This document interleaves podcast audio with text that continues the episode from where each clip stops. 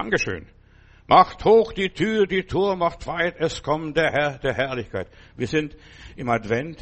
Ja, heute ist der erste Advent und wir wollen Jesus erwarten und einfach uns auf Jesus freuen. Ja, und eigentlich, es gibt vier Adventssonntage.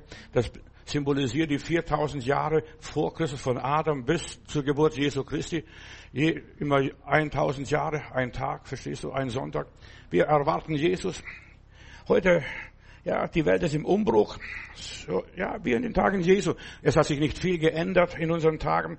Und es bleibt alles beim Alten. Verstehst? Jesus ist gekommen und er ist wieder auch gegangen zum Vater.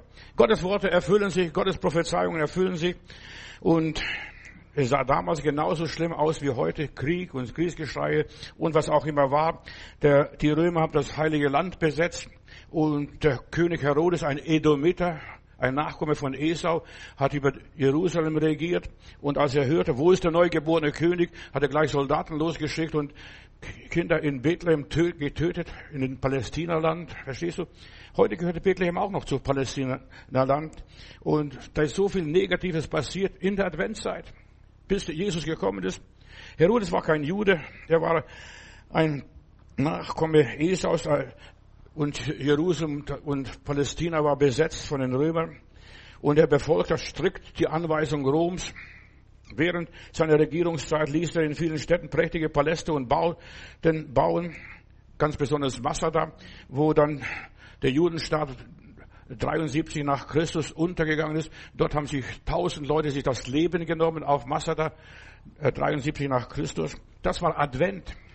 Advent war, ja, er hat natürlich auch den Tempel gebaut. Der war auch fromm, verstehst du? Und hat natürlich auch die Heidenaltäre gebaut überall. Und er wollte einfach die Unterstützung des Volkes gewinnen, dass die Juden damals mit Rom marschieren. Aber das gelang nur bedingt. Wo ist der neugeborene König der Juden? Wir warten auf Jesus. Seine Wiederkunft steht vor der Tür. Ja, gerate nicht in Panik, was auch immer sei.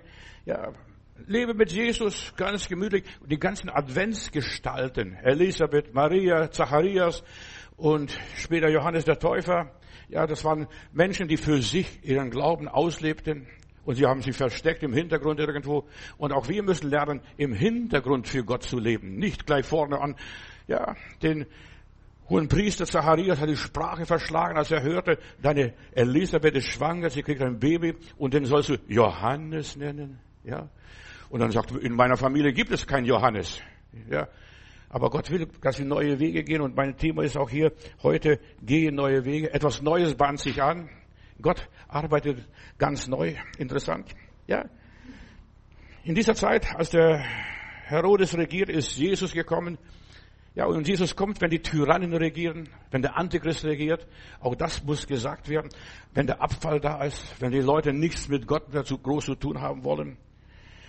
Und der Herodes hat Angst gehabt, dass er von seinem Thron gestürzt wird. Ja, deshalb hat er gleich alle Buben da in Bethlehem abschlachten lassen. Und die meisten Leute waren nicht vorbereitet, als Jesus kam. Die waren nicht vorbereitet. Er musste kommen in eine Zeit, wo es nicht vorbereitet war. Ja, damals war es genauso wie heute. Und in Jesaja 43, Vers 19, da spricht Gott, sieh, ich will ein Neues schaffen. Jetzt wächst es und erkennt es doch nicht. Ihr erkennt es nicht. Jetzt wächst es. Etwas tut sich, etwas bewegt sich, auch jetzt politisch, auch jetzt in der Wirtschaft, in der Religion, in der Kirche, wo auch immer. Es tut sich was. Ich will etwas Neues tun. Gott tut seit Corona was Neues und die Zeit nach Corona ist nicht mehr dieselbe, wie es war. Könnt denken von mir, was ihr wollt. Gott will was tun und Manche springen gleich zum Fenster raus und wollen gleich dabei sein und gleich das erleben. Nein, warte ab. Zacharias musste warten, bis der Johannes geboren wird. Die Menschen mussten warten, bis Jesus gekommen ist und bis er aufgetreten ist. Und da vergehen immer noch 30 Jahre, bis Jesus auftritt. Weißt, manche denken, ja, der Heiland ist geboren. Halleluja. Ja, 30 Jahre musst du warten, bis das soweit ist. Neulich passiert, ein Betrunkener will nachts auf zur Toilette gehen und erwischt die falsche Tür und fällt raus zum Fenster. Ja, und so passiert es auch. So viele Christen hören die Wahrheit und gehen an die falsche Tür. Statt, ja, und landet auf dem Autodach nachher dieser Betrunkene. So habe ich das in der Zeitung gelesen. Manche Ahnungslose springen gleich in die Löwengrube und dann wundern sich, wenn sie gefressen werden. Du musst die Wahrheit hören und die Zeit lassen. Gottes Zeit muss kommen, dass es soweit ist. Jetzt. Ja, jetzt. Lass uns hinaufgehen nach Jerusalem, hat Jesus gesagt. Viele Leute laufen dem Teufel in die Arme und merken es gar nicht. Und dann wundern sie sich, wenn etwas Negatives passiert. Sei ruhig, beruhige dich.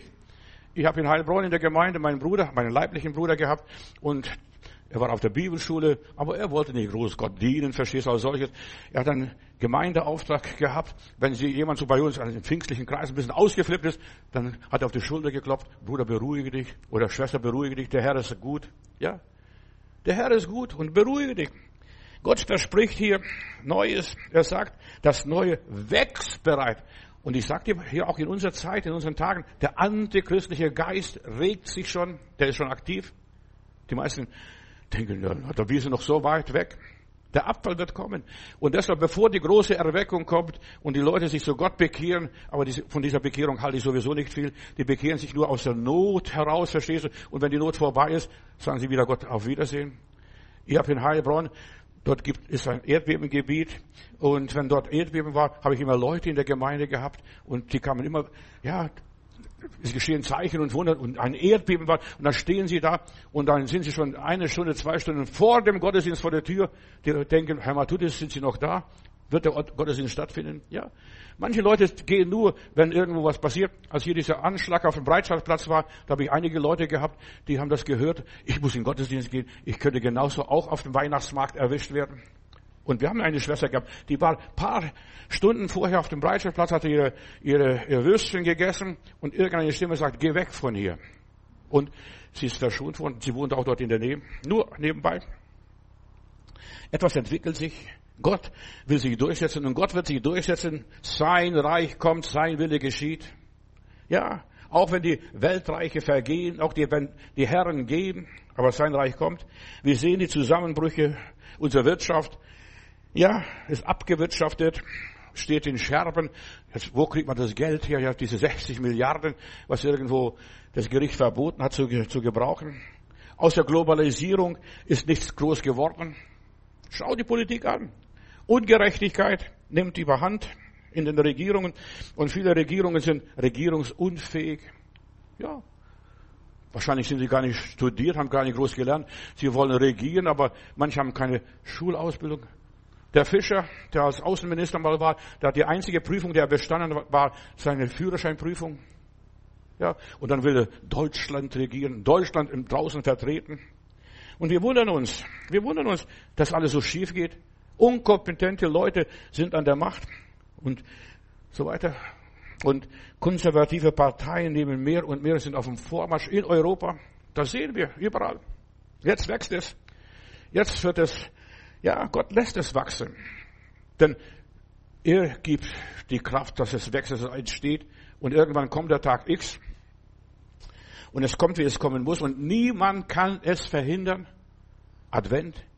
Die konnten, die Pharisäer und die Schriftgelehrten, die ganzen Frommen konnten nicht aufhalten. Jesus ist gekommen, geboren in Bethlehem. Ja, wie Gott es genauso vorausgesagt hat. Advent. Die Herren dieser Welt gehen, unser Herr hat Gustav Heinemann mal gesagt. Hitler und Stalin und Mao Zedong und all diese großen Tyrannen sind gegangen. Die Tyrannen konnten nicht länger herrschen als 70 Jahre und dann war ihre Zeit vorbei. Es ist an der Zeit, Gott fängt was Neues an. Meine Lieben, das ist meine Botschaft heute Morgen. Etwas Neues bahnt sich an und große Ereignisse werfen ihre Schatten voraus. Und warum? Weil es nicht von dieser Welt ist sein Reich, sondern sein Reich ist ja, aus der Herrlichkeit von oben her. Ja. Und die großen Reiche, du Geschichte studiert. Ich hab, ich liebe Geschichte und ich lese Geschichten gerne und ich höre Geschichten gerne. Und die Reiche dieser Welt haben nicht länger gedauert wie 300 Jahre. Alle, ob es die Griechen waren, die Römer waren oder die Franzosen waren, die Engländer waren oder die Spanier waren. Nur ein paar Jährchen. Das tausendjährige Reich in Deutschland hat nur zwölf Jahre gedauert. So schnell vergeht die Zeit. Ja und sie sind untergegangen. Das Reich Gottes existiert jetzt schon seit Jesus da war, seit 2000 Jahren. Stellen Sie mal vor, wie viel Verfolgung hat die Gemeinde Jesu erlebt? Wie viel ja, Kampf und Widerstand hat sie hinnehmen müssen. Paulus schreibt an die Kolosser von Rom aus, aus dem römischen Reich. Durch Gott sind alle Dinge geschaffen worden, die im Himmel und die auf der Erde, die sichtbaren und die unsichtbaren, seine Throne oder Herrschaften oder Fürstentümer oder Gewalten. Alle Dinge sind durch Gott und für ihn geschaffen. Alles, was passiert, geschieht um Jesu Willen. Sein Reich kommt. Wegen Advent. Du wunderst dich, warum das und jenes passiert. Ich habe diese Tage eine tolle Botschaft für mich selber bekommen. Ja, wir wundern uns, warum manche Leute gerettet werden, obwohl sie nichts mit der Rettung zu tun haben wollen. Die gehen ihren Weg, denken an den Apostel Paulus, der wurde verfrachtet nach Rom und er sagt dem Kapitän, fahren will nicht. Ich, ich spüre, ich bin schon öfters unterwegs gewesen. Es kommen Stürme, die Herbststürme und die sind schrecklich. Ich, ich war in Genua am Mittelmeer mal mit meiner Frau, spaziere ich am Strand und plötzlich kommt eine Welle und meine Frau wird weggerissen. Ich konnte sie nur noch an der Hand halten. Also die Wellen sind wuchtig. Und Paulus sagt, ja, ich weiß, lass uns nicht losfahren. Und dann passiert Folgendes. Dann kommt ein Sturm. 14 Tage sehen sie keine Sonne. 14 Tage. Und dann sagt Paulus, heute Nacht stand der Engel an meiner Seite und hat gesagt, das Schiff wird untergehen. Aber alle Seelen, die mit dir mitfahren, die werden gerettet werden. 276 Seelen waren, auch der Kapitän war dabei, der nicht geglaubt hat. Nur wegen Paulus. Manchmal fährst du im Auto, im Bus oder wo auch immer in der U-Bahn, da wirst du bewahrt. Ja, und die anderen sind, werden auch bewahrt, die mit dir zusammen auf der gleichen Bank sitzen. Die werden bewahrt. Um deinetwillen, um Abrahams Willen oder was weiß ich, um wessen Willen auch. Ja, weil du gläubig bist, weil du, weil Gott mit dir ist. Denn wenn du untergehst, geht auch das Schiff unter. Wäre auch Paulus untergegangen, aber Gott lässt es nicht zu. Ja. Durch Gott sind alle Dinge geschaffen. Es steht bei uns auf dem Papier, im Grundgesetz, in Verantwortung vor Gott. Ja. Wir sollen in Verantwortung vor Gott leben. Das ist auch das Neue, was Gott jetzt schafft. Aber die wenigsten leben in Verantwortung vor Gott. Leben in Verantwortung von Gott. Und wer in Verantwortung vor Gott lebt, der lebt ein anderes Leben. Der hat keine Angst vor diese ganzen Klimaleute, was da alles kommt. Der Herr wird die Seinen durchbringen. Den Elia hat er durchgebracht, während in Palästina dort äh, Hungersnot herrschte, eine große Dürre, dreieinhalb Jahre. Und Gott hat sie durchgebracht. Verbirg dich am Bach. Oder dann geht zu der Witwe oder was auch immer gewesen ist. Gott bringt die Seinen durch, egal wo. Ja, auf der Klimakonferenz in Dubai wurde gesagt, die Leute, ja, da hat jemand gesagt, und, das, und ich finde es ganz toll, ja, so, die meisten Leute sind wie Zigarettenhersteller.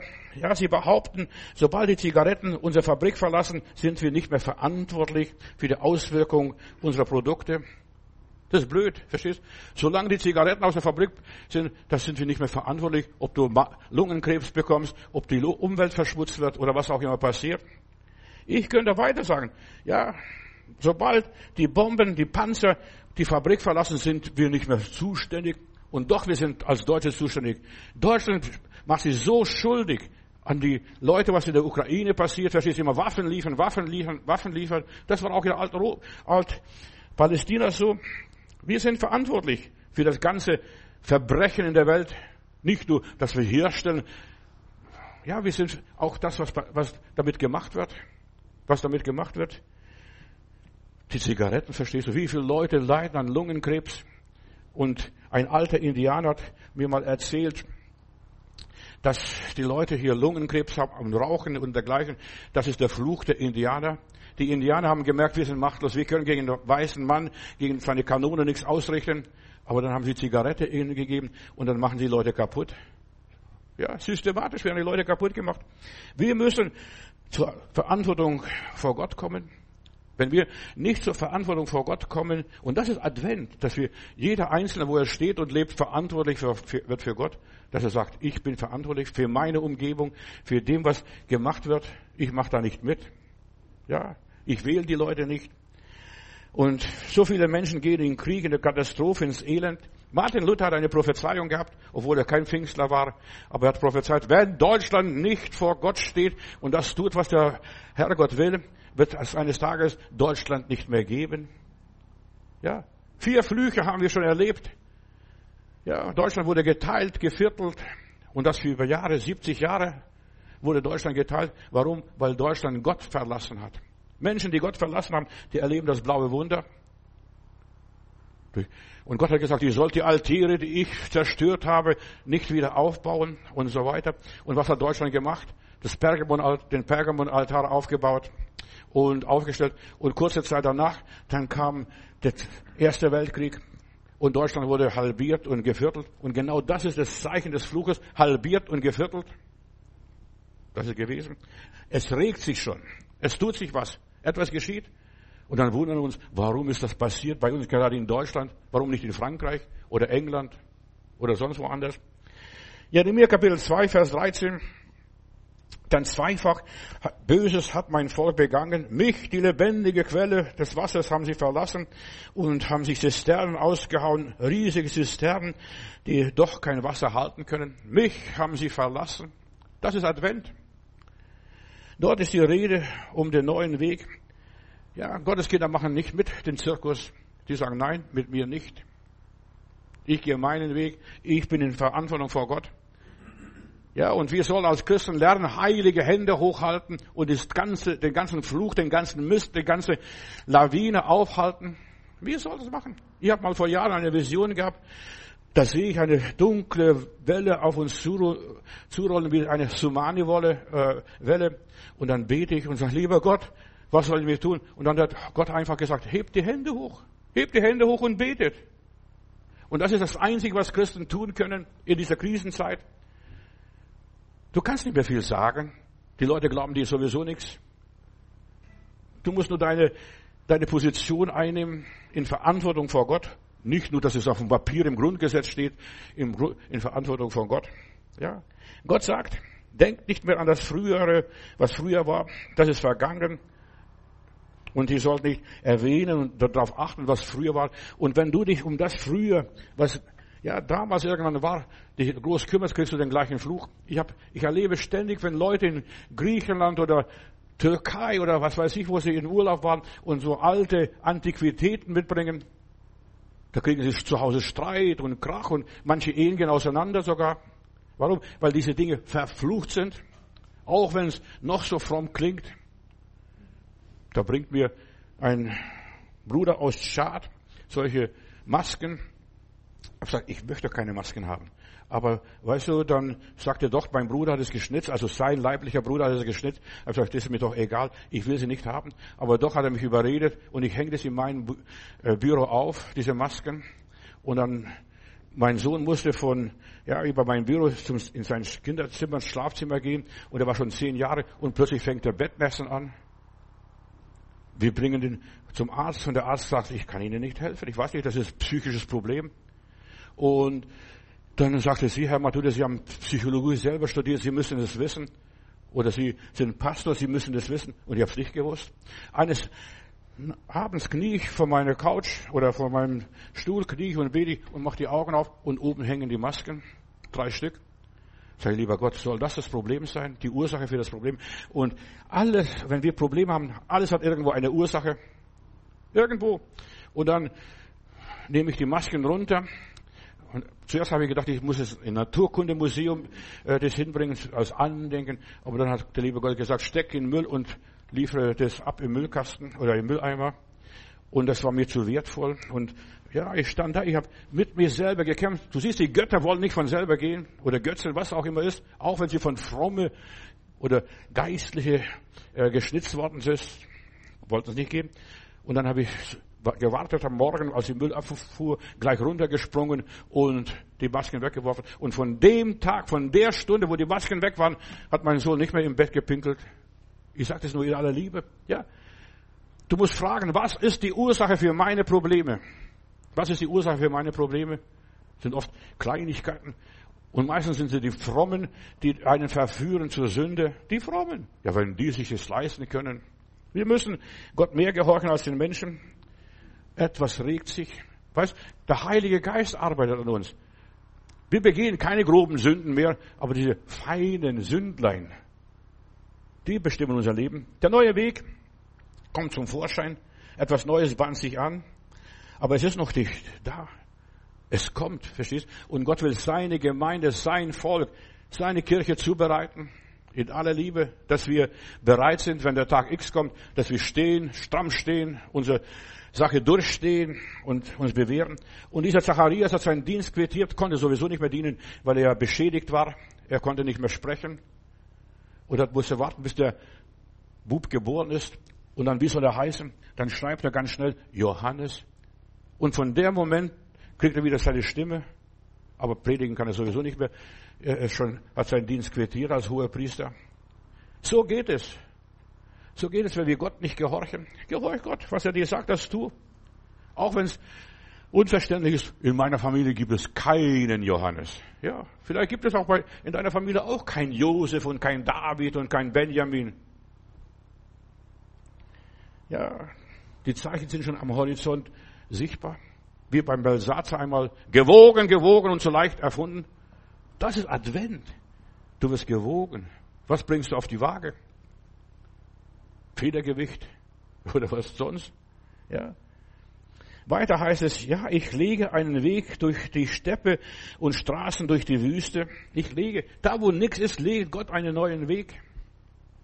Es ist Gott, der das alles macht. Nicht du selbst, nicht wir, nicht die Kirche, nicht die Politiker. Der Herr macht selbst den Weg, dass wir dorthin kommen, wo wir hinkommen sollten. Soll ich dir die Wahrheit sagen? Alles, was du selbst machst, da verbockst du nur und geht schief und daneben. Alles, was du selbst machst. Lass doch den Herrn wirken. Er gibt das Wollen, er gibt das Vollbringen. Und wenn er dir kein Wollen gibt, brauchst du auch gar nicht weitermachen. Das ist nur dann eigenmächtig. Sei ruhig. Es wird schon geschehen.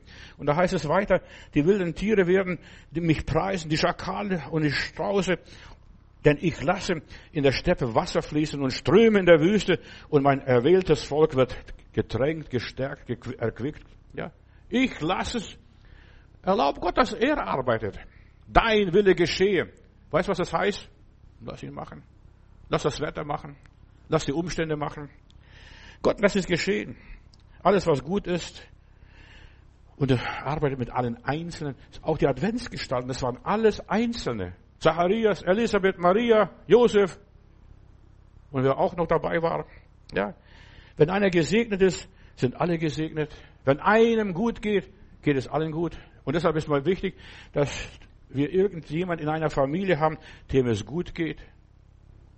Im Alten Testament, als sie aus Ägypten auszogen, da reichte ein Lamm für eine ganze Familie. Egal wie viele die waren, ob es 20 waren oder 30 oder 50 oder 120, spielt keine Rolle. Ein Lamm für das ganze Haus, ein Gläubiger in einer Familie, das reicht aus. Du und dein ganzes Haus, ihr werdet gerettet. Ein Gläubiger. Da brauchen nicht zehn Gläubige, dass sich alle bekehren. Da gibt's nur Durcheinander. Ein Gläubiger. In der ganzen Verwandtschaft. Und jetzt geh mal deine Verwandtschaft durch. Gibt es vielleicht einen Prediger, Priester, Pfarrer, einen Gläubigen? Geh mal durch. Deine ganzen Ahnen. Und vielleicht gibt es einen Gläubigen. Ich habe in Stuttgart, plötzlich kommt ein großer, stattlicher Mann im Gottesdienst, setzt sich da hin und sitzt da, war Zahnarzt. Und dann am Schluss vom Gottesdienst fragt, wie sind Sie hergekommen? Ja, meine Oma hat immer für uns gebetet, für die ganze Familie. Verstehst? Ein Lamm für die ganze Familie reicht aus, um eine ganze Familie zu retten.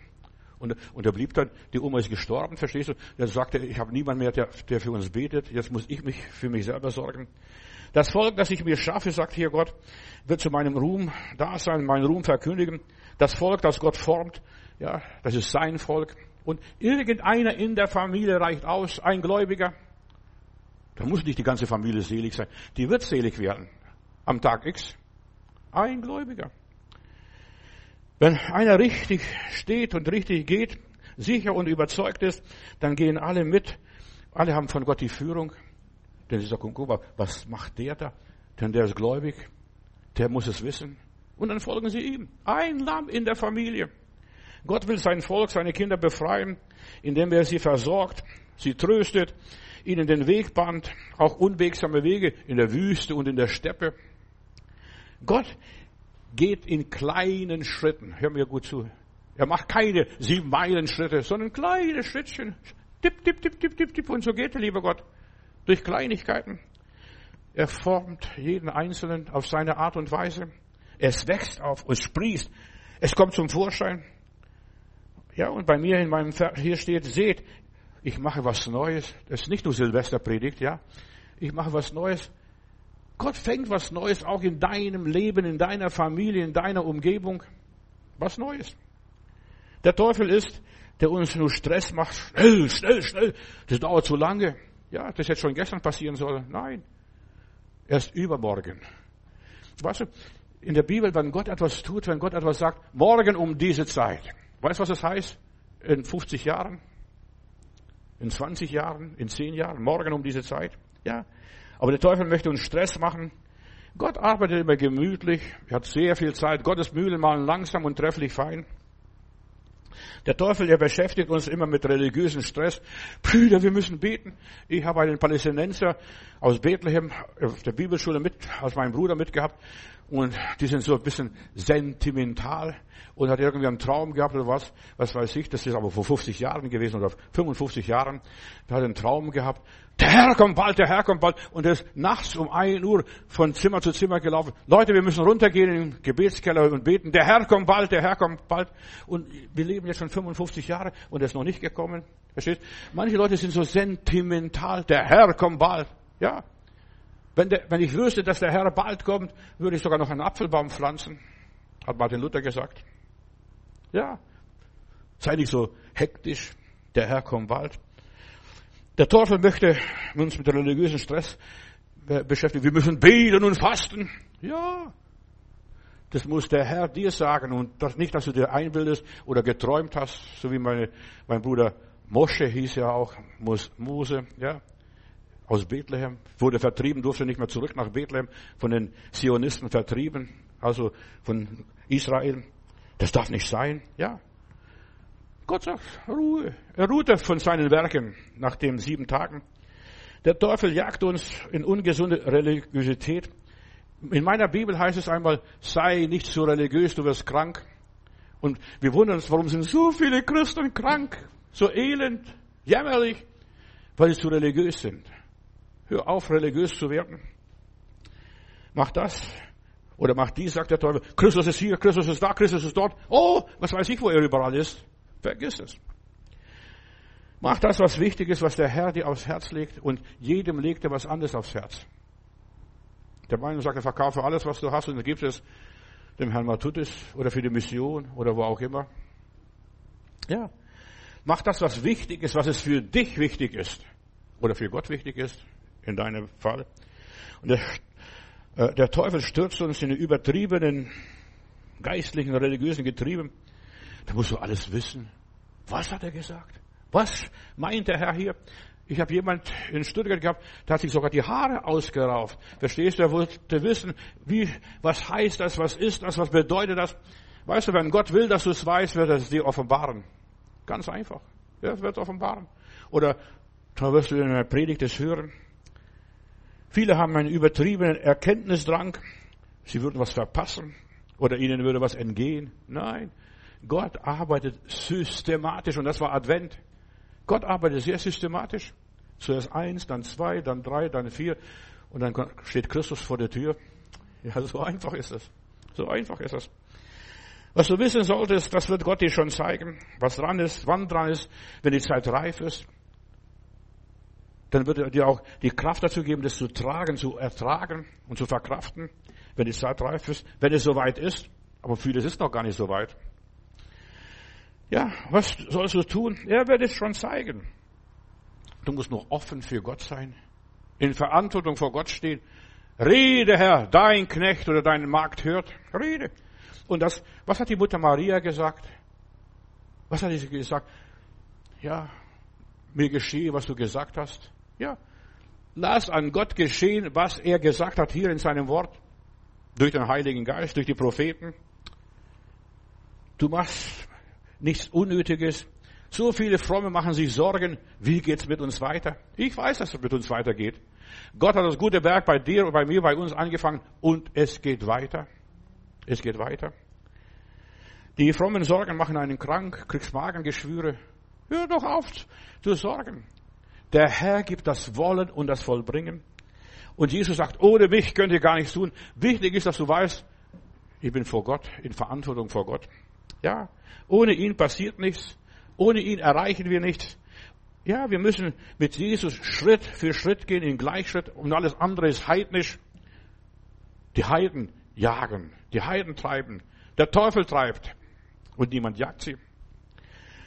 Ja, viele sorgen sich unnötig und der Teufel möchte uns mit diesen Sorgen von Gott, von Jesus wegbringen. Er will uns nur, nur Jesus madig machen. Ja, der sorgt nicht. Und wenn der Herr nicht sorgt, dann muss ich sorgen. Nein, wenn der Herr nicht sorgt, wenn die Zeit nicht dran ist, dann bleib ruhig und still. Dann sitze da und warte auf die Stunde Gottes, auf Kairos, auf die Stunde Gottes. Bleibe ruhig in Gott und bleibe ruhig bei Gott. Ihr sollt stille sein und ich will für euch streiten. All diese Israeliten, die ausgezogen sind aus Ägypten, die sind nur wegen Jesus ausgezogen. In meiner Bibel steht, das Heil kommt aus den Juden. Warum?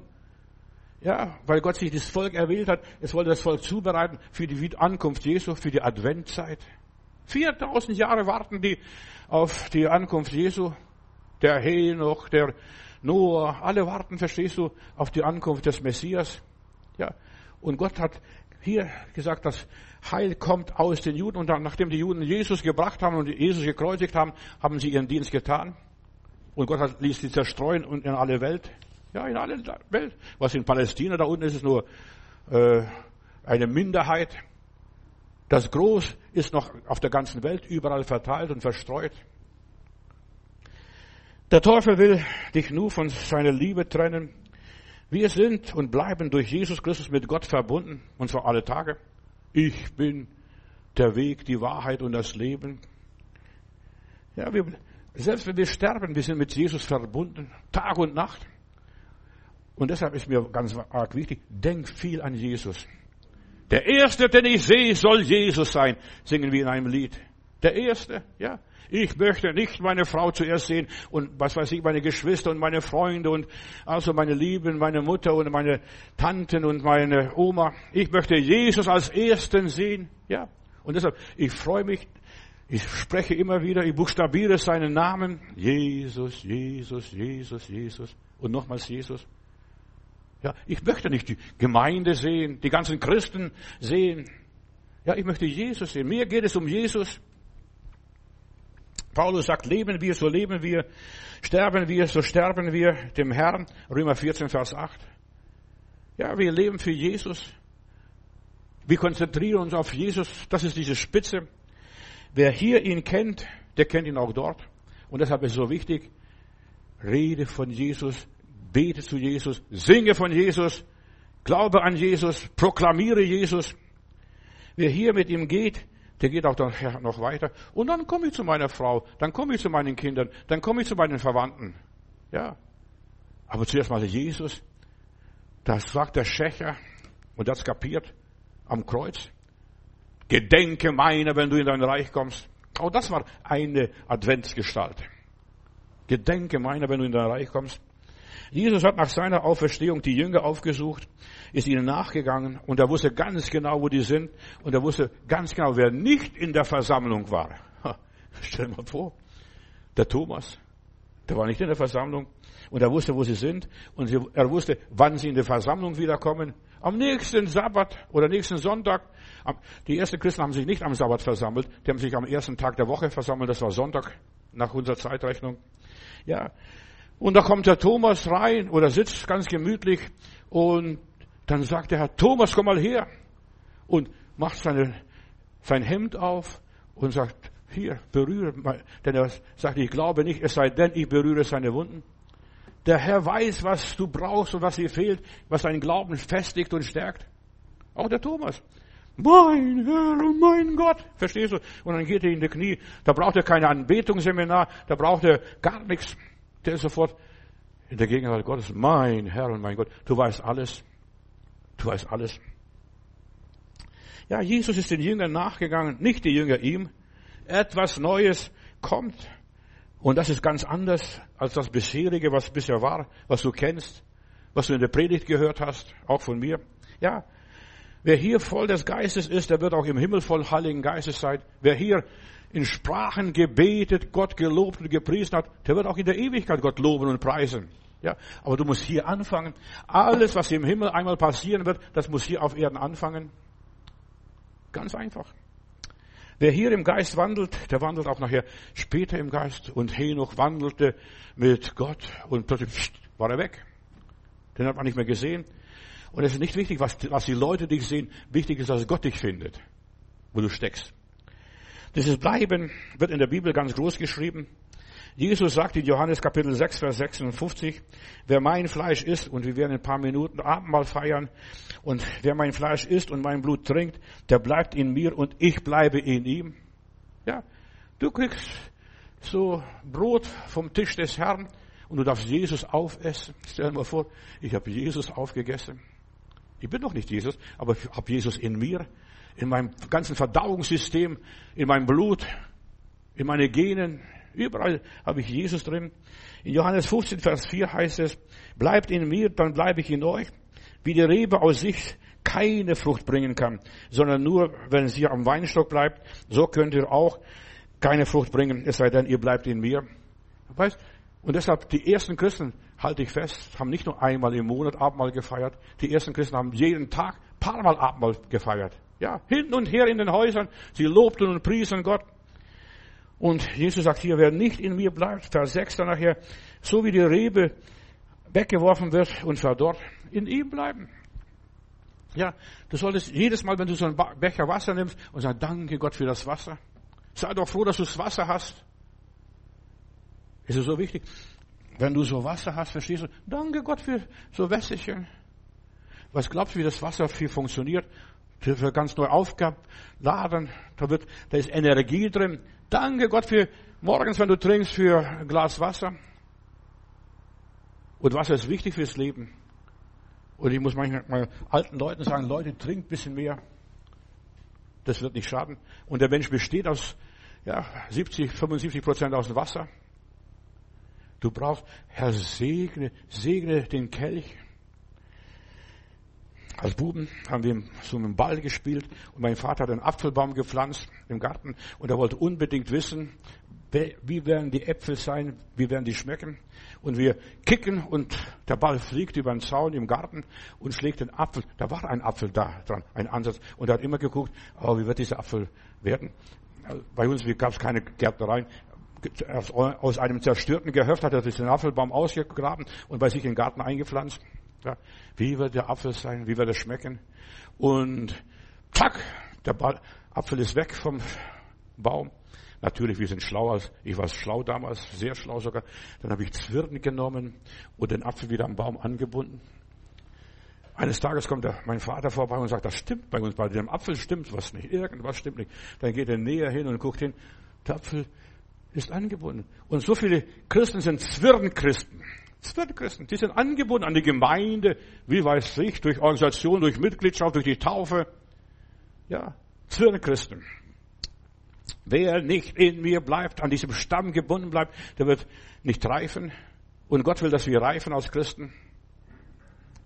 Ja, der wird von mir getrennt und weggeworfen oder hingegeben. Bevor das Neue kommt, gibt es zuerst mal große Erschütterungen. Bleibe an Jesus hängen. Mein Herr, ich lass dich nicht. Ja, dass du ganz fest an Jesus bleibst. Und wir werden alle in der Endzeit erschüttert. Wir sind mittendrin in der Endzeit, ob du es glaubst oder nicht. Und da musst du dein Mann, deine Frau stehen. Thomas wurde erschüttert, sein Glaube wurde erschüttert, er wurde verunsichert. Ja, da kamen so Frauen und erzählt, er wäre auferstanden. Ich glaube nur, wenn ich mich selber überzeugt habe, wenn ich selber sicher bin. Bist du sicher deines Glaubens oder bist du auch nur ein Zwirtchrist? Und er konnte nicht glauben, bis Jesus ihm begegnete, ganz persönlich. Jesus hat ihn verstanden. Und er macht, der Herr Jesus macht dem Thomas keine Vorwürfe, hat sich seine angenommen und ihn nicht aufgegeben. Ich sag, Gott gibt niemanden auf. Halleluja. Keinen einzigen. Selbst wenn er von der Gemeinde weggeht, selbst wenn er stirbt, irgendwo draußen auf, an der Front, egal wo, Gott gibt niemanden auf. Das Wichtigste ist, dass du innerlich bleibst, Jesus, Jesus, Jesus. Ich habe in meiner Verwandtschaft sind viele Jehovas Zeugen.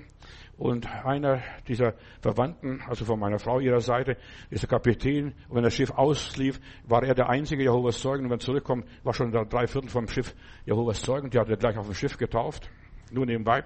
Und dann, er will mich bekehren. Und dann hört, damals habe ich noch Telefonkurzpredigt gehabt von drei Minuten hört er sich an und sagt, Johannes, ist alles schön, was du sagst, ist alles lieb, aber nur Jesus, Jesus, Jesus, Jesus, Jesus, nichts von Jehova. Nein.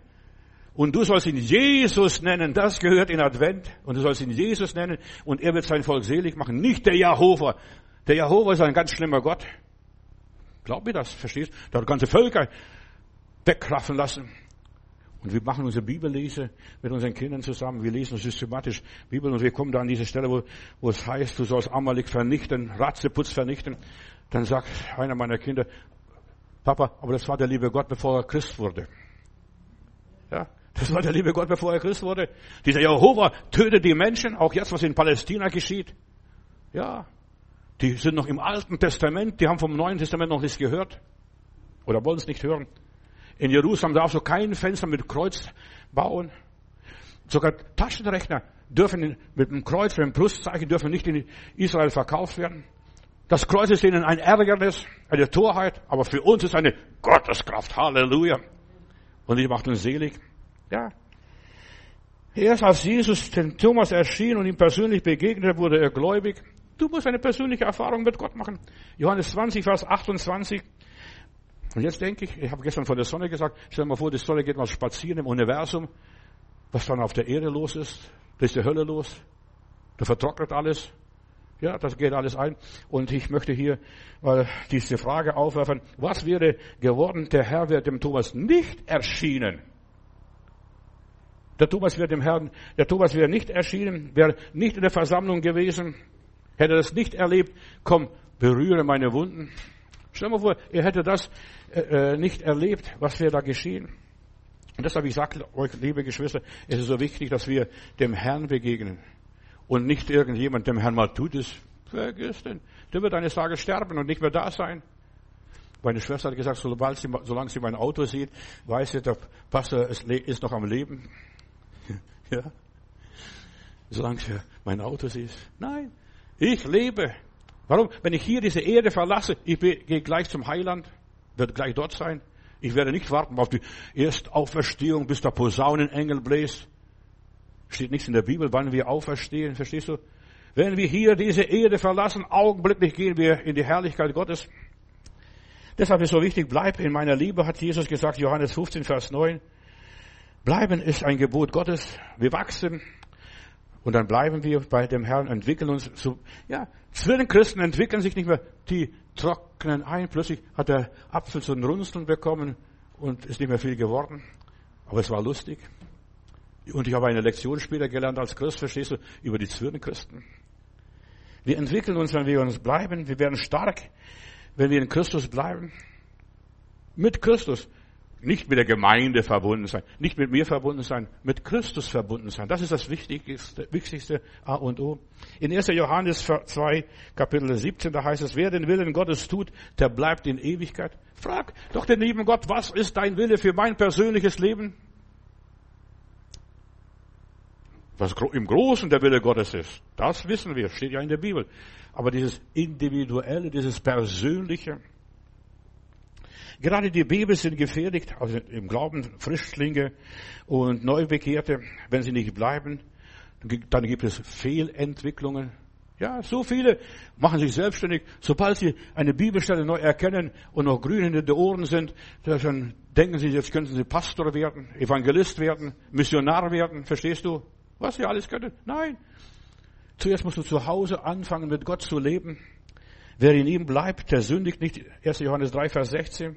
Ja, der sündigt nicht. Einfach bleiben. Und wenn Gott will, dass du das und das und das wirst, dann wird er schon dafür sorgen. Als ich hier nach Berlin kam, ich habe zeitlang so einen Fimmel gehabt, ich müsste in Mission gehen. Aber diesen Fimmel habe ich verloren. Ich glaube nicht mehr an diesen Fimmel. Als ich nach Berlin kam, dann habe ich studiert mal die Berliner Situation. In Berlin sind 183 Volksgruppen mit mehr als 5000 Mitgliedern. Ja, und dann muss ich nicht ins Ausland gehen, die Sprache lernen und was weiß ich, Opfer bringen. Hier kann ich predigen. Ich habe zeitlang in meiner Gemeinde gehabt, Chinesen, Mandarinen aus, aus Mongolei und dann habe ich Zigeuner gehabt, dann habe ich Franzosen gehabt aus dem Kongo, den Roger. Ja, und dann habe ich aus Ghana Gemeinde gehabt, englisch sprechende Gemeinde. Also da war so Vielsprachengemeinde. Und Rumänen habe ich auch einmal sonntags nachmittags immer gepredigt, bei den Rumänen drei Jahre. Ja, ich muss nicht da in Mission groß gehen. Die Mission ist hier vor der Haustür. Vor der Haustür. Da musst du nur ein bisschen hingucken und dann wirst du sehen, was da passiert. Und deshalb der Herr tat zu der Gemeinde Menschen, die da gläubig wurden und sie blieben in der Gemeinschaft, im Brotbrechen und im Gebet. Es ist so wichtig, dass du im Gebet bleibst, im Brotbrechen und in der Gemeinschaft. Verlass nicht deine Gemeinde. Aufzugeben ist leicht, wegzugehen ist leicht, aber zu bleiben ist unheimlich schwer. Verstehst du? Uh, da muss ich bleiben, aushalten. Und Gott hat zu mir einmal gesagt, wenn du eine Gesellschaft, wenn du eine Gemeinde und was auch immer sei verändern möchtest, das musst du erstmal ein Insider werden. Einer davon, ja. Wenn du eine Gruppe verändern möchtest, dann musst du zuerst ein Insider werden. Und das für Jahre womöglich. Und dann wirst du merken, das kannst du. Und Gott hat uns irgendwo hingesetzt in deine Familie. Du kannst deine Familie nur verändern, wenn du ein Insider wirst. Und nicht, wenn du dich von deiner Familie äh, trennst. Ich habe Leute, die rufen mich ständig an, ah, ich will mit meiner Familie nichts zu tun haben. Die sind New Age oder Esoteriker oder welche Spinner auch immer. Ja. Und ich habe gesagt, Schwester, da ist eine Schwester, die ruft mich fast regelmäßig an. Ja. Ich habe gesagt, Schwester, bleib in deiner Familie, auch wenn sie noch ungläubig sind. Bleib in deiner Familie und dien deiner Familie. Zeige, dass du stärker bist, denn der, der in uns wohnt, ist stärker als der, der in der Welt ist. Ja. Bleib in der Familie. Nein, da ziehst du von zu Hause weg. Verstehst? Lebt aber von, von Sozialhilfe, verstehst? Die Eltern haben sie unterstützt, die Eltern haben ihr alles geholfen, aber sie will mit den Eltern nichts zu tun, weil sie sind ungläubig. Ja, aber die Mutter heult fast. Meine Tochter will mit mir nichts zu tun haben. Esoteriker? Was weiß ich? Die Esoteriker sind Gottsucher. In aller Liebe. Ich kenne so viel. Warst du nicht Esoteriker? Auch, verstehst? Ja, sind Gottsucher. Ja, als der Willis mitkam, äh, habe ich von Gott eine Eingebung bekommen. Ich sollte nicht da in der BZ oder Bildzeitung werben, sondern ich sollte bei den Esoterikern werben. Ja, Heilungsgottesdienste in der neuen Nazarethkirche. Und da kamen sie massenweise, scharweise das sind viele in der Gemeinde, was ich habe. Die Leute, die durch diese Aktion kamen, denn die sind Gottsucher. Und in der Bibel heißt es, sucht mich, so werdet ihr finden. Das sind Adventsgestalten, die Gott suchen, die von Gott nicht genug kriegen. Die merken, ein Esoteriker merkt früher oder später, du, das ist nicht alles. Das ist noch wie, ja, die Wurst aufgehängt, du riechst die Wurst, aber du kriegst die Wurst nicht hin. Verstehst du? Das ist so einfach. So passiert es. Wir haben als Christen eine Bleibepflicht. Bleibepflicht. Wir müssen ja unser Verbleiben ringen, kämpfen, sich verpflichtet fühlen, in Verantwortung vor Gott. Gott hat mich hier hingestellt und da muss ich stehen. Es sei denn, er holt mich weg. Ja, wohl dem, wenn der Herr findet, wenn er kommt, wo er hingestellt hat, bleibet bei uns, hat jemand mal gebetet, diese Emmaus-Brüder, Lukas 24, Vers 29, bleibe bei uns, denn es wird Abend werden. In der Welt wird Abend, das ist das Neue, was kommt. Ja, es wird dunkel, schwierig, problematisch. Es ist so wichtig, dass wir die Gegenwart Gottes behalten, wo wir auch immer sind. Einfach behalten.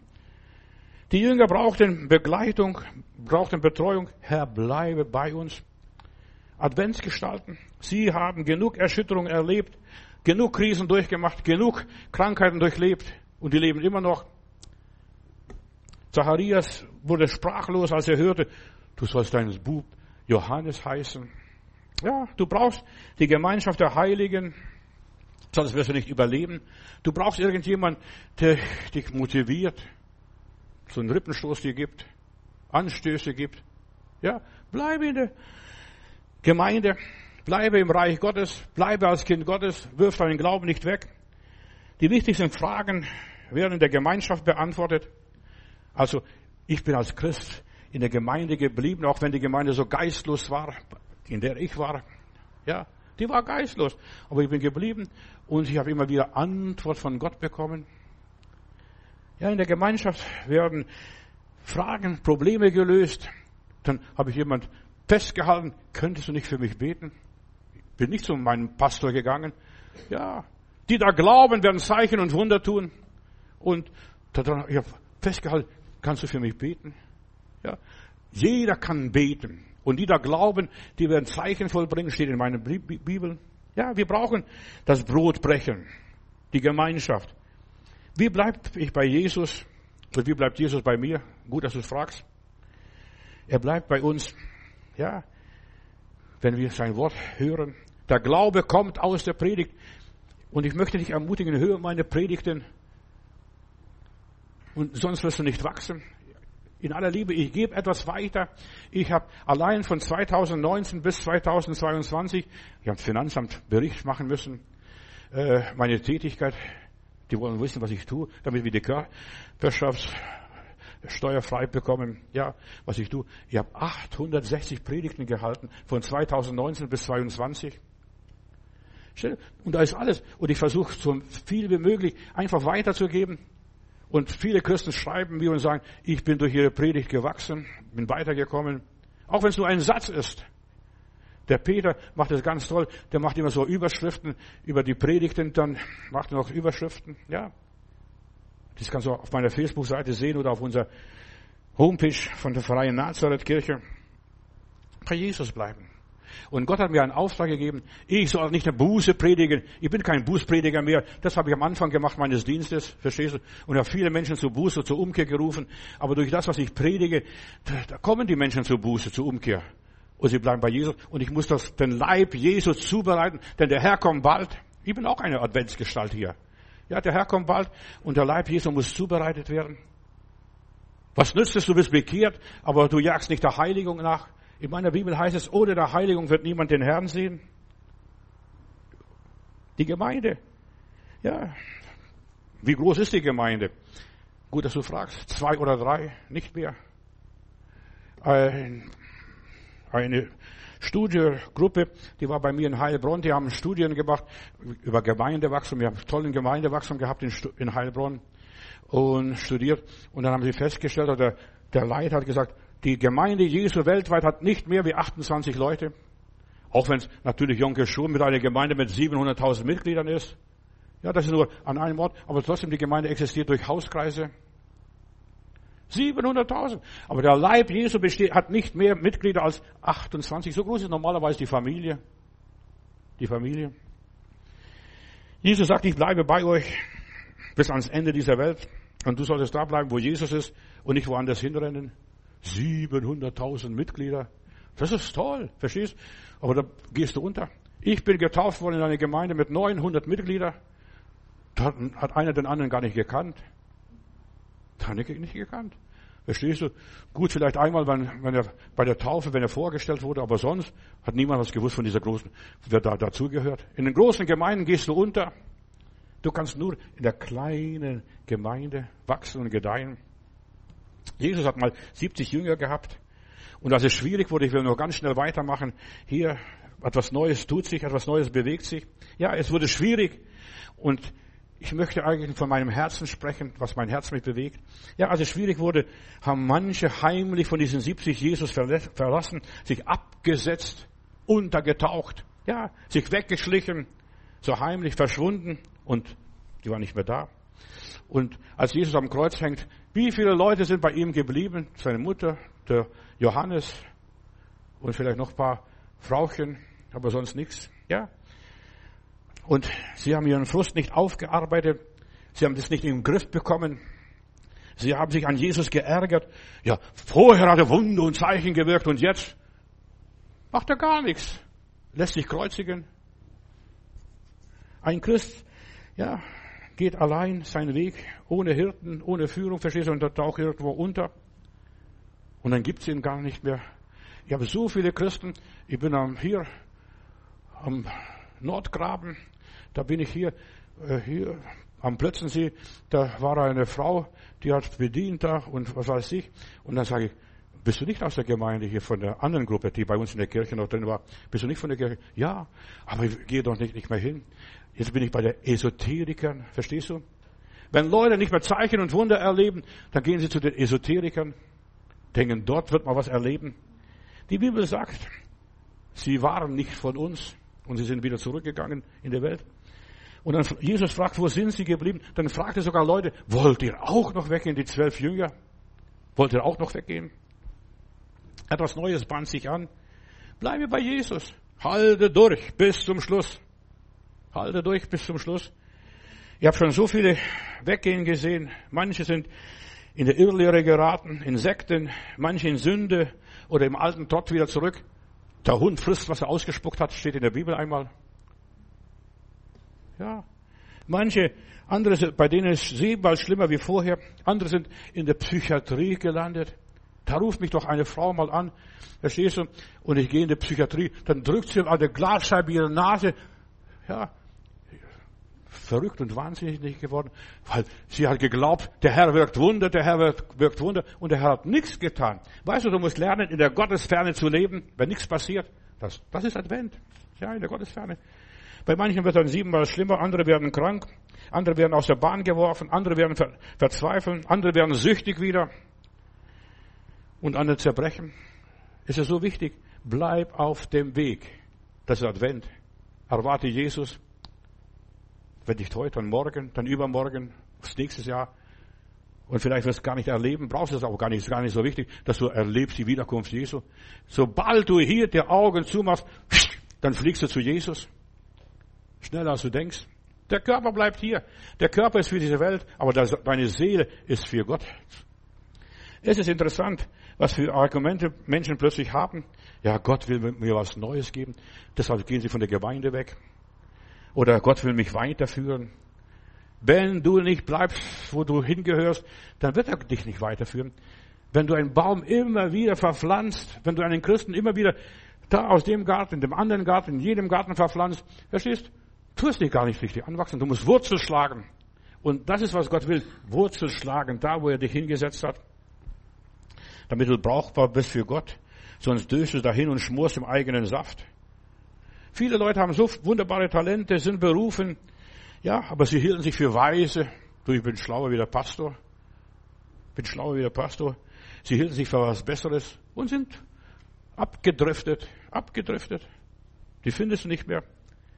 Ich habe eine ganze Adressenliste, verstehst Viele sind gestorben. Und ich bin Gott dankbar, dass die Leute sterben und selig sterben und ich sie beerdigen darf. Du sagst, Bruder, mal tut es bitte. Ja, ich weiß, die sind beim Herrn.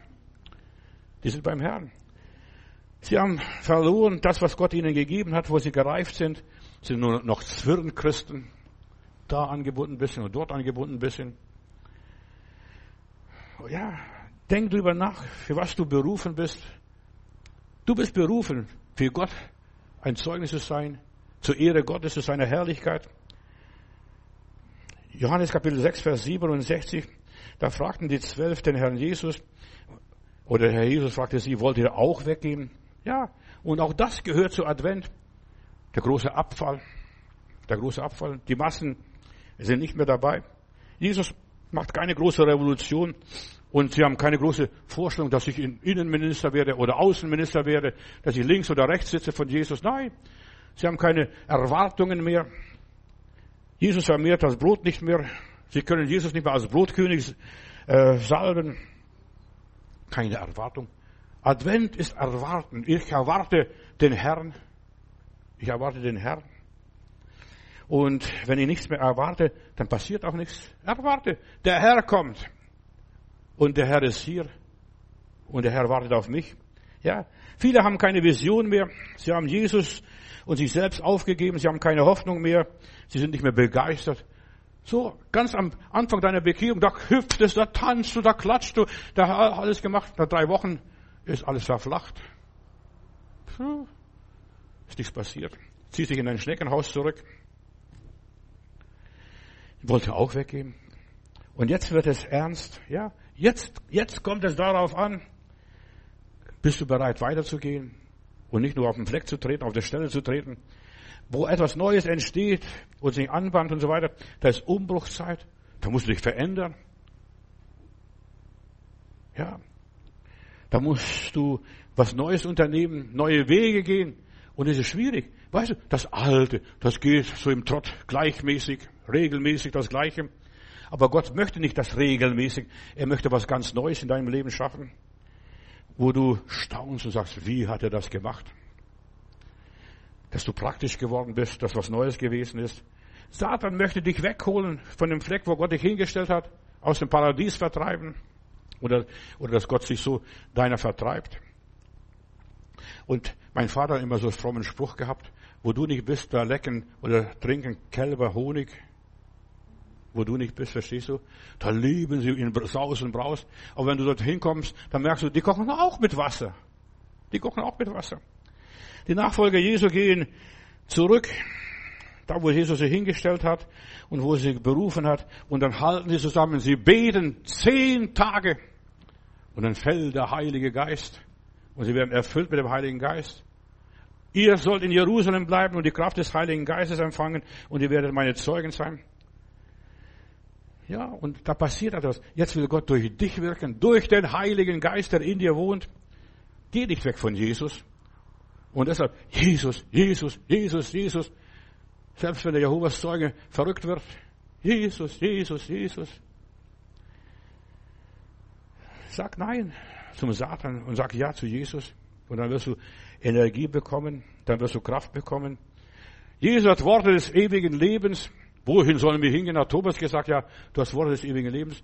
Aber der, er war der Erste, der weggegangen ist. Zuerst ein großes, groß, große Worte gespuckt. Ja, wohin sollen wir gehen? Und Jesus hat ihm gesagt. Und dann geht er selber als erstes. Ja. Jesus sagt, ich bin das Brot des Lebens. Und wir sollten Jesus in uns aufnehmen. Und wenn ich jetzt das Abendmahl austeile, ja, nimm Jesus auf. Nimm nicht das Brot. Das Brot ist nur Matzen. Sauerteig, äh, ohne Sauerteig gebacken, ja. Und Gott will dir Zutritt zu der Herrlichkeit verschaffen, zum Segen. Und Gott sagt, an denen, die da weichen, wird meine Seele keinen Gefallen haben. Gottes Seele zu deiner Seele, weißt du, Gottes Seele und deine Seele ist eins. Überleg einmal, denk darüber nach. Wir aber sind nicht von denen, sagt uns die Bibel hier, die da weichen und verdammt werden, sondern von denen, die da glauben und die Seele erretten. Wahre Christen sind standfest, unerschütterlich, ja, strapazierfähig, widerstandsfähig. Und Kennzeichen einer wahren Christengemeinde, der ersten Urgemeinde war, sie hielten an der Lehre der Apostel fest, an der Gemeinschaft, am Brotbrechen und am Gebet, Apostelgeschichte 2, 42. Dieses Festhalten ist so wichtig. Festhalten, ich lasse meinen Heiland nicht her. Festhalten, an Gott vertrauen, nicht das Vertrauen verlieren. Hier, dann heißt es weiter, werft euer Vertrauen nicht weg, denn es hat eine große Belohnung. Halte, was du hast. Halt, lass dir deine Krone nicht nehmen, Offenbarung 3, Vers 11. Bleibe bei Jesus bei einem praktischen Christentum im Alltag, zu Hause, an der Küche, an der Schreibmaschine, am Computer, wo auch immer ist. Festhalten an der Geduld. Wart einfach. Geduld tut uns Not. Bleib. Ja, nicht durchdrehen, nicht hysterisch werden, nicht die Nerven verlieren, nicht gleich explodieren. Ja, der Herr hat wirklich nichts mehr, hat mich verworfen. Ja, wenn Schwierigkeiten kommen, bleib dabei. Die Welt ist in Geburtswehen. Die Schwestern wissen, was es ist, Geburtswehen, schwierige Anfänge und das ist anstrengend. Hiob hat durchgehalten und die Welt braucht Menschen wie Hiob, die durchhalten, trotz allem, was da passiert. Bevor du die Krone bekommst, in der Bibel heißt es, sei getreu bis an den Tod, so will ich die Krone des Lebens geben. Du möchtest mal gekrönt werden, bleibe treu. Ja, bleibe treu, diene dem Herrn. Ja, Gott tut was Neues jeden Morgen. Klagelieder 3, Vers 22. Die Güte des Herrn ist, dass wir gar nicht aus, noch gar nicht aus sind. Seine Barmherzigkeit hat noch kein Ende, sondern sie ist alle Morgen neu. Jeden Tag darfst du aufstehen und Gott loben und preisen. Der Herr ist mein Teil, spricht meine Seele. Darum will ich ihn, auf ihn hoffen. Der Herr ist mein Teil. Halt an Gott fest. Er tut was Neues bei jedem Einzelnen von euch. Ich bin ganz getrost, ich mache über euch keine Sorgen für euch. Verstehst du? Ich bete für die Gemeinde, aber ich mache mir keine Sorgen, zerbreche mir meinen Kopf nicht. Das ist die Sache Gottes. Die Gemeinde ist die Sache Gottes, nicht meine Sache, nicht meine Angelegenheit. Ja. Und jetzt kommt es auf den Beitrag jedes Einzelnen. Jeder Einzelne ist für sich selbst verantwortlich, in Verantwortung vor Gott. Nicht nur im Grundgesetz. Ja. Gott will uns mehr geben als nur die Erlösung, die Befreiung und die Bekehrung. Er will uns die Fülle geben. Sein Segen sein. Und Gottes Wege sind immer neue Wege, die mit uns geht. Jeden Tag was Neues. Und wenn du morgens aufstehst, mach nicht immer das Gleiche. Frag lieber Gott, was ist heute dran? Was ist als nächstes? Ja? Gott will dich überraschen mit dem Neuen, mit dem Besonderen, mit Verbesserungen. Gott spricht, siehe, ich will Neues schaffen. Jetzt wächst es auf und erkennt es, Jesaja 43. Ja, ein neuer Zustand auch bei dir, wenn du nach Hause kommst, nach diesem Abendmahlsgottesdienst. Du sollst gesegnet nach Hause gehen. Das Blut Jesu bedeckt meine Schuld, meine ganzen Lasten, alles was da ist. Und du sollst ein neues Leben anfangen zu leben. Bleib bei Jesus, geh in Gleichschritt mit ihm. Ich hätte noch so viel zu sagen, ich könnte bis morgen früh noch predigen. Ja, in aller Liebe. Aber Gott sagt, siehe, ich mache alles neu. Neues Jerusalem, neuer Bund, neues Testament neue Sprachen, ja, neuer Weg, neuer Wein in neue Schläuche. Das macht Gott. Eine neue Schöpfung. Lieber Heiland, etwas Neues regt sich in der Welt. Alles ist im Umbruch. Hilf uns, Herr Jesus Christus und Heiliger Geist, dass wir nicht den Anschluss verlieren, dass wir immer wieder dort sind, wo du bist und deine Nachfolge und dass wir deinen Willen tun und deinen Weg gehen. Hilf uns, lieber Heiland, deinen Willen zu erkennen und zu tun. Halleluja. Amen.